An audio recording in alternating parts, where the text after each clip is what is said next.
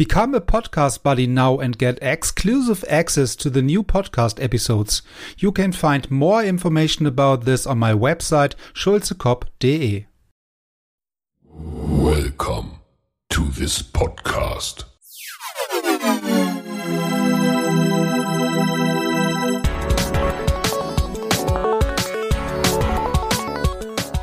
Water Polo Expert Talk. Get the insights.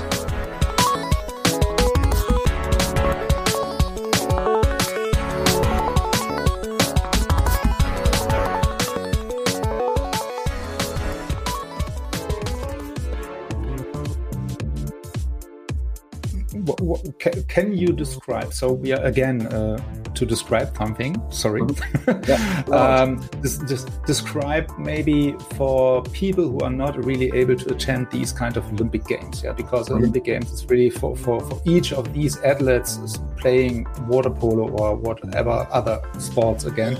Um, really the big goal. Yeah. So the main goal is at the end, I would like to attend the Olympic Games maybe one time at least. Um, can, can you describe these kind of feeling attending these Olympic Games then the first time?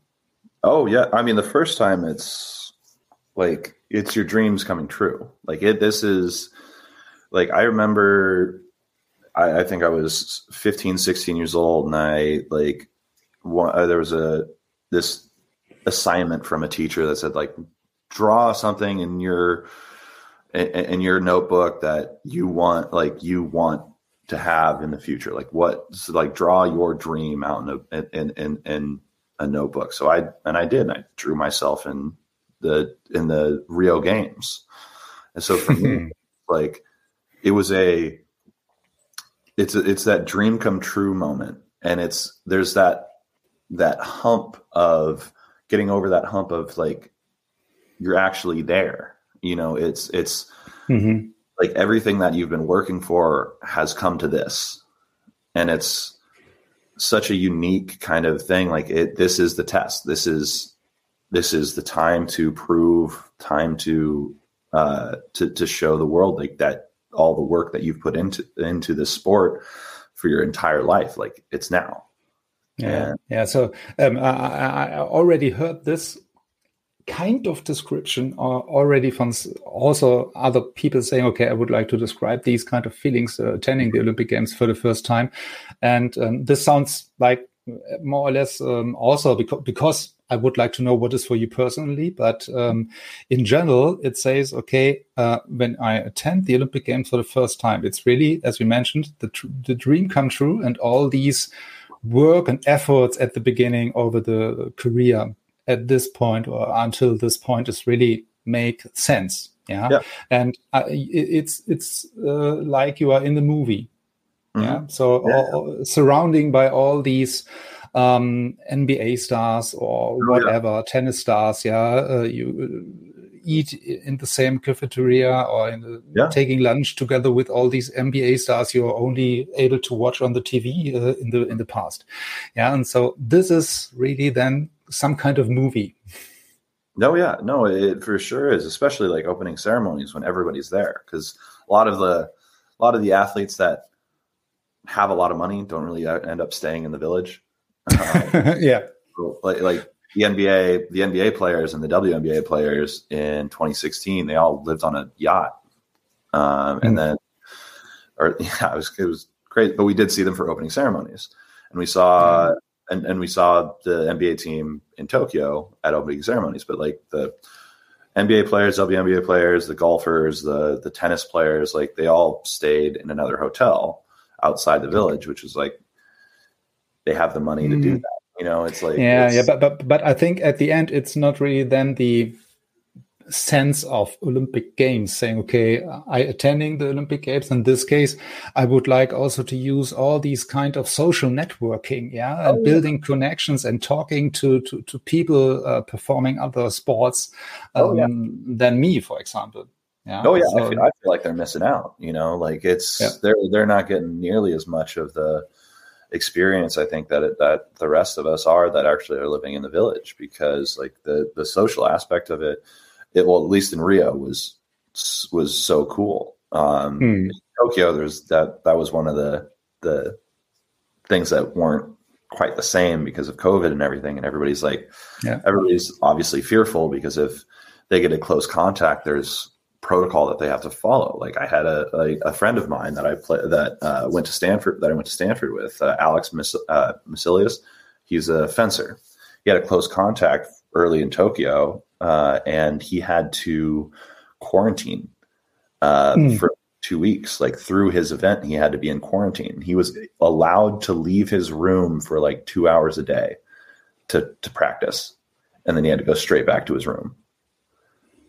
Like yeah, he was and, and at, at, the end of the Olympic Games, then he have to travel uh, back maybe without doing any sports during the, the whole Olympic oh, yeah. Games. Oh yeah, if if you test positive, yeah, you're yeah, yeah. It's over. You're done. But uh, I mean, he never tested positive, but he had a close contact and was like in this.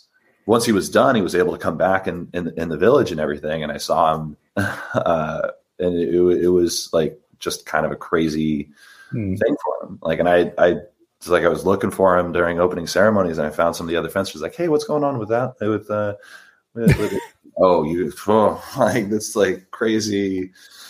I mean, but that was how it was. Like you couldn't like the the social aspect of of, of the of the Olympics was just yeah. it was, wasn't quite there as, like it was in, in, in Rio, but it was still like it was still super cool. Like I we I ended up seeing a lot more of the Americans uh, because we were just we had to stay around our building, mm. so we mm. just saw a lot more Americans. And, yeah. Uh, talked to a lot of the baseball players and, and that kind of stuff. and I've followed all of them and seeing their uh, like now I'm just watching all their careers. So uh, um, it, it's it was super cool seeing all of these uh, like like all of these baseball players, and now they're like playing professionally, and they're yeah they're, they're like yeah, so starting their journey.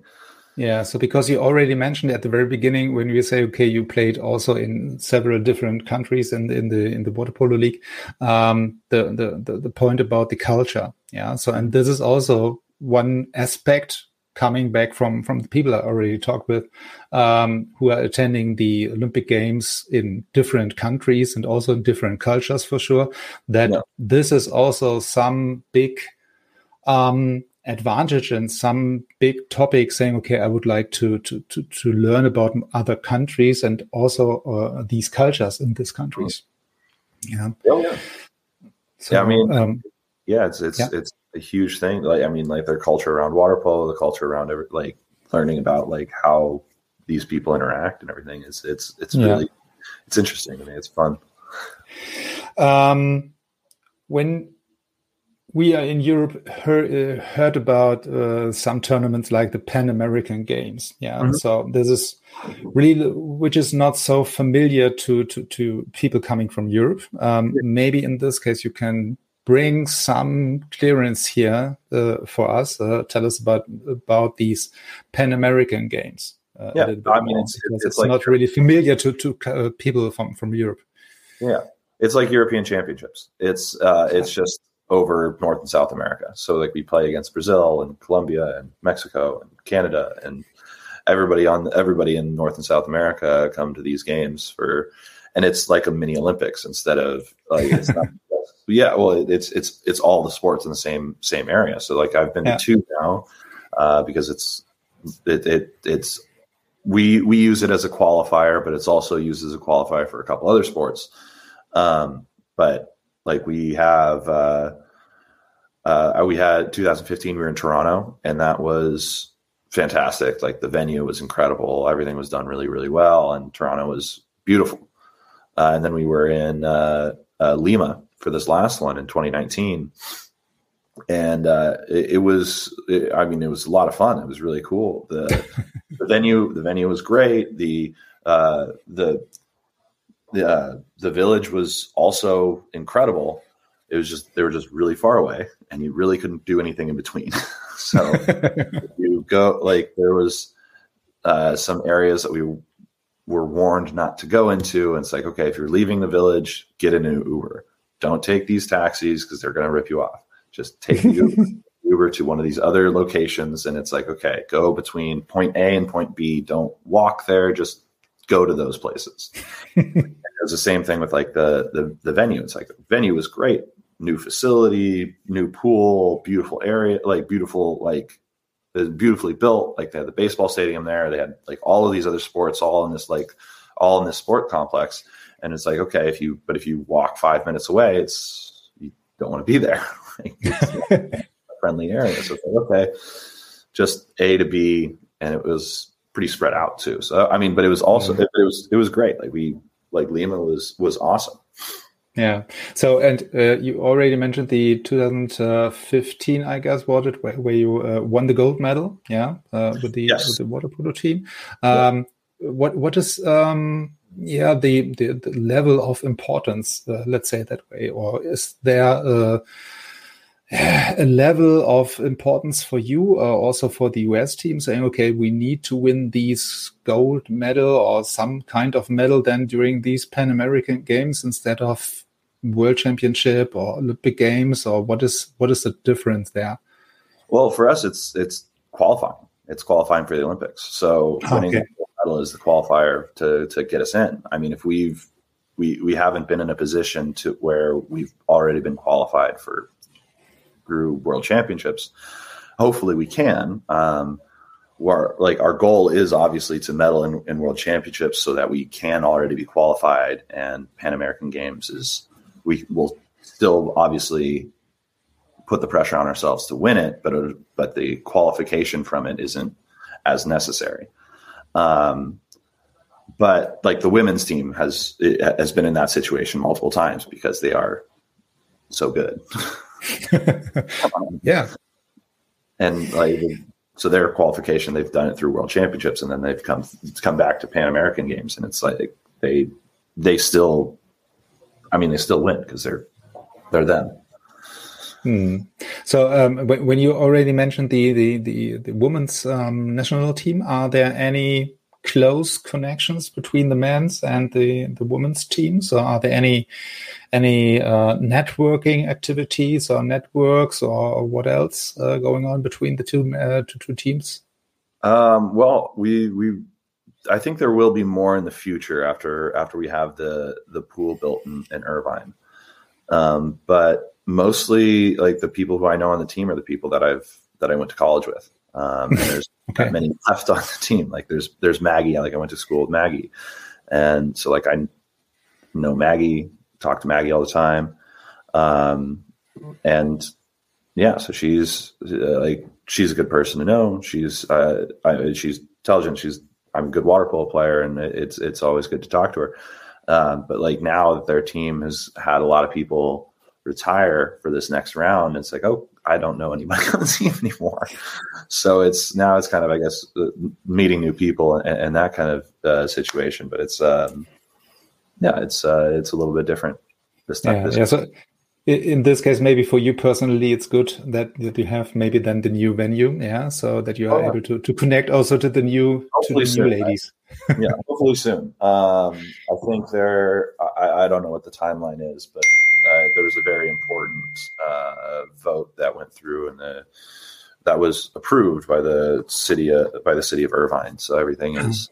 I think now it's gonna. I think they're gonna start breaking ground soon. So that'll be great, and the, the blueprints look amazing. This pool's gonna be absolutely incredible. So, and then I'm everybody who's like we're going to have everything there now so it's i, I think we're, that's going to be the pool for the olympic games and everything so we're really we're really excited for it Okay.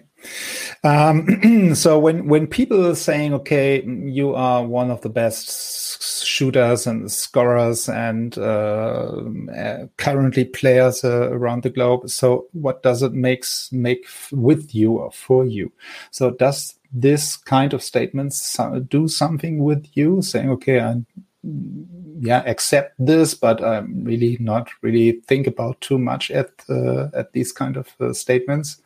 Uh well i mean like i appreciate the recognition but it's uh at the end of the day, it's not a it's not a gold medal you know? Like uh i i know that and i everybody who i've played against knows who i am and knows they don't want me to shoot the ball. So it, it's it, it- like obviously it, it'll probably increase the amount of attention that I get defensively and and that's fine because it takes pressure off of uh, it takes pressure off of our left side, takes pressure off of Ben, and I mean they take pressure off of me too because I mean Ben Hallock is he's the best center in the world. It's it's great to have him on.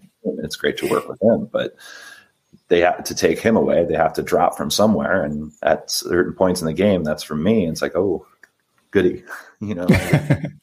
I, I yeah. Yeah, yeah. So in this case, uh, each of these guy in the pool then in the game has really then the the, the special moment. mm-hmm. Oh yeah, no, it, it's, it's, um, yeah. Oh Don't no, I mean, to interrupt you. We're yeah, no, it's no, it's it's it's really great because it it it, it helps with. Uh, I mean, you have to take away something in the game, but if you take away one thing, you give up another thing, and it's being able to find that balance and being able to to play the role of a passer and a scorer is super is super important. Let's talk a little bit more um, about um, your actual club. Yeah, so you mm-hmm. moved to to France, uh, yes. as you, we already um, yeah, said at the very beginning. Mm-hmm. Um, why why France? So, are there any specific arguments to say, okay, I would like to to, to join France or the the new club then in France? Mm-hmm. Uh, well, it's the the league's the league's doing really well, and the the money's there, and the the the city is obviously incredible. I'm in Paris. yeah. Like the the biggest things to to really consider is the the competition level. We're going to we're, we have the Champions League qualifiers uh, next weekend in Barcelona. Uh, so competition level, great. The money is solid. The city is incredible and the guys on the team are great. So I think it's uh, it's mm. a good choice. Yeah, yeah. So there are no really bad arguments to say okay, or ne- negative arguments to say okay, I would like to, to not to join you in France or in Paris. Uh, yeah. Yeah, so um, I, we already have um, heard some of these uh, things you already mentioned right now that the, the, the, competition or the level of competition then in a league in France is really growing and developing. Also, the um, different clubs for themselves um, and this is when when I um, understand you correctly, then really the case, yeah. So that the, that the development of the France league is really good over the last couple of years. Saying, okay, we have right now one or two clubs in the Champions League on a regular basis, yeah. So not by accident or qualifying or whatever. Yeah. So because they are really competitive then to the other clubs coming from from Spain, from Italy, from Greece, and so on. Yeah. So um, this is correct then in this case. oh yeah, no, I mean Marseille looks look, Marseille's last last year. Marseille looked really good. They, they, did really well in the Champions League, and they really, I think a lot of people underestimated them, and mm. they shouldn't. Um, they are they're they're a very good team, and I mean now now it's my job to try and upset them a little bit in the in the French league. uh, no, yeah. I mean, they're a good team, and uh, they they did really really well in Champions League last year, and they're looking to expand on that. And I, I know uh, Hannes Daube is going there uh, for the second half of the season once he finishes up uh, university. So mm-hmm. he's a, he'll be a great addition for the team. Yeah, yeah. So and um, um, yeah, I think when when we say that we need to to do a restart also here in, in, in Germany with the national team, then we, we see also really the impact coming from the clubs. Yeah, uh, and also then um, to, to, to try to move um, or to transform these uh, new start and new spirit and uh, all the new experience also for young players mm-hmm. then from the league to the national team. Yeah, oh, yeah. So this, uh, in this case, I, I, think, yeah, we in Germany we're not alone with this kind of situation. Yeah, so that you need to tr- try to transform all the efforts from the clubs and from the league then to, to bring it to the national team because the national team is then the team not really familiar uh, people with the water polo seeing them in the TV. Yeah, so that we yeah. have really these kind of yeah awareness in, in the in the community. Yeah, no, I mean it's uh, going through that rebuild is um, it, it's a tough process because I've been a part of a couple myself, and it's the, the to, I mean, that's one of the problems that we have with the with USA water polo is that, or with water polo in the U.S. is uh, everybody who's on the U.S. team has a degree from a really good university. Hmm. So it's try making sure that they're sticking, trying to get them to stick around when. yeah. yeah, so to, to, to give them good arguments to stay with the with the water polo sport uh, and oh, not I mean, to it, go to the to the, the, business side of uh, to, to, to the money side. yeah, it's, no, but it, it, it's they've done a really good job now, and I think this year's like because I was a part of the first one going into 2016, like 2013, we were in a rebuilding year, and then 2016, then 2017, another rebuilding year, and then because we've mm. had hmm.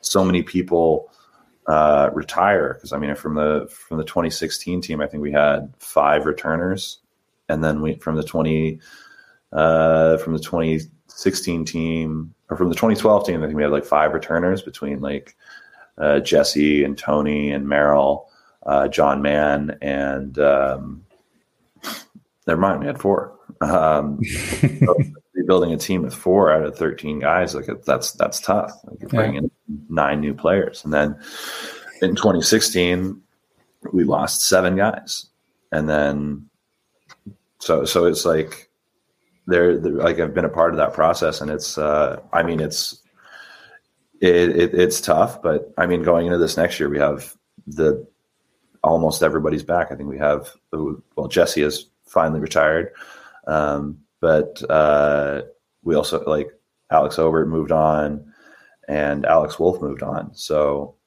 uh, three guys like we have to fill those spots, and it's now it's like oh well, now it's only three guys. Like For us, that's crazy, you know. Hey, restart again. Yeah. We, yeah. Well, not as much this time. So we're, I'm really excited to be on the in the mid part of the rebuild. You know. So yeah. Uh, Perfect. Yeah. Um, so what what what are then the next uh, things coming up for, for you personally? Yeah, so you mentioned already the Champions League qualifying uh, round in games, yeah. and this is then the next big thing, I guess.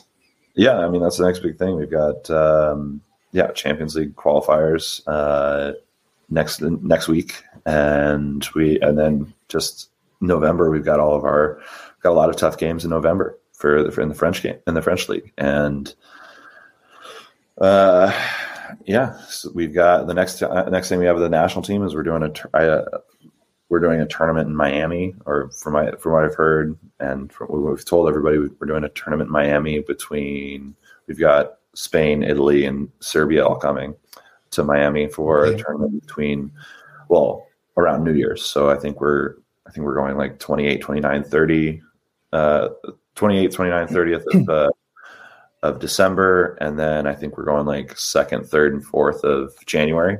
Uh, so I guess that could could be uh, not so good uh, teams coming coming to the US. Yeah. So you mentioned Serbia and Italy, and yeah, so it's it's a good tournament, I guess.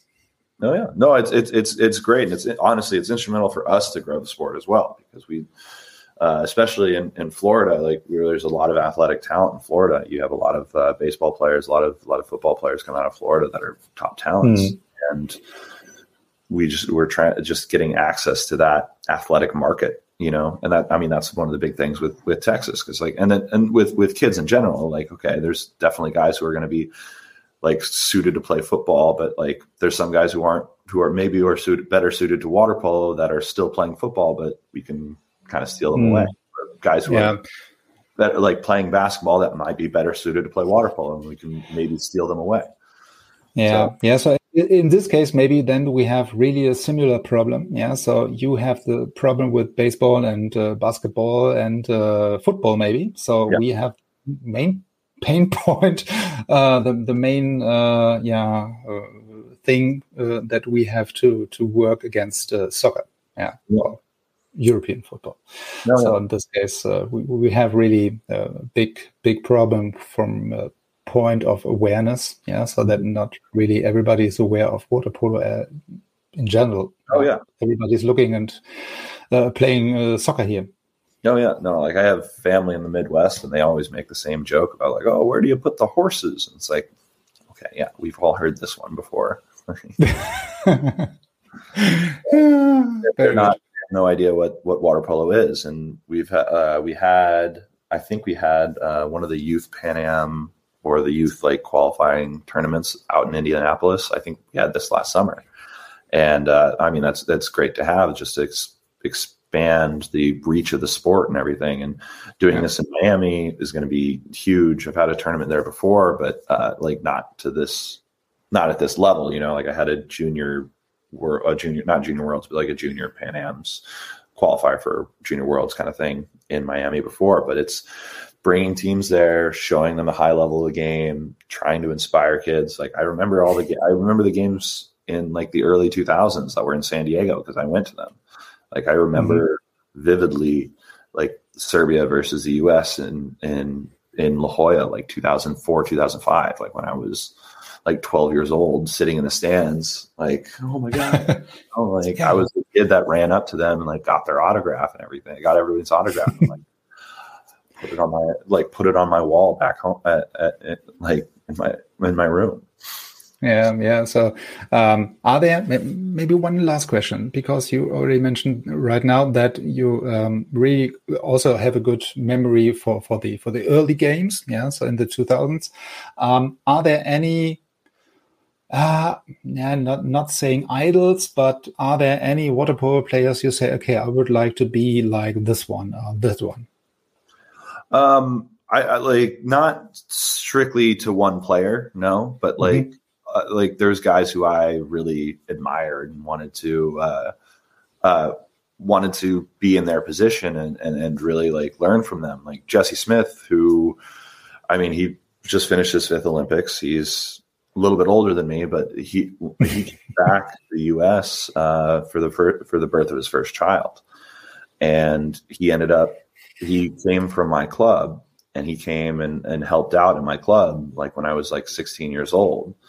So I think that whole winter of like 2009, yeah, 2009, uh, like I got to work with Jesse like every day, and it was it was or not every day, but like three times a week, and it was awesome. It was so much fun. Like it was, we were scrimmaging, and I was playing against him, and like having to try and defend against him, and like learning what he was doing to defend against me, and it made me such a better player, but it was also like, here's the Olympian that I've had like so much FaceTime with.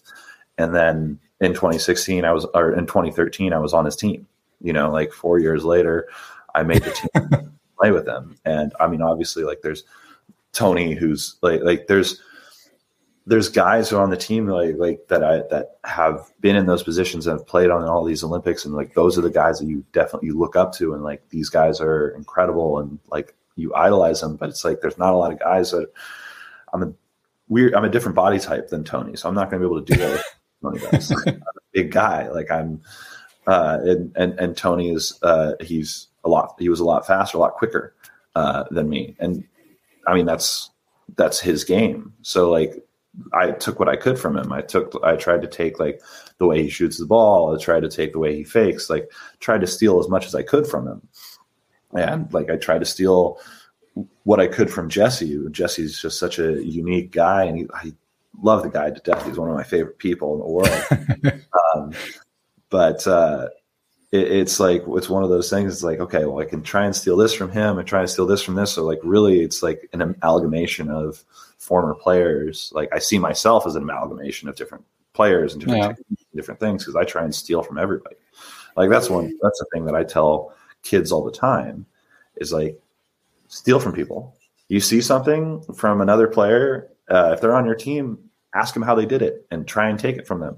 Ask them what they see in this situation, how to set it up, and uh, if you see something, maybe not everything from the na- from like national levels, but like it's still like, okay, how did he do this? What if I do this? How do I do this? And you practice these things, and you tr- I try and develop these things and steal these things and adjust them and make them your own. Like that's one of the things about sports that you that that that like you need to be told at some point, but or some people need to be told at some point. It's like steal from everybody, take everything mm. you can, and yeah. like so I see myself like I see like a lot of the skills that I have, like I've stolen from or have learned from so many different people in my life.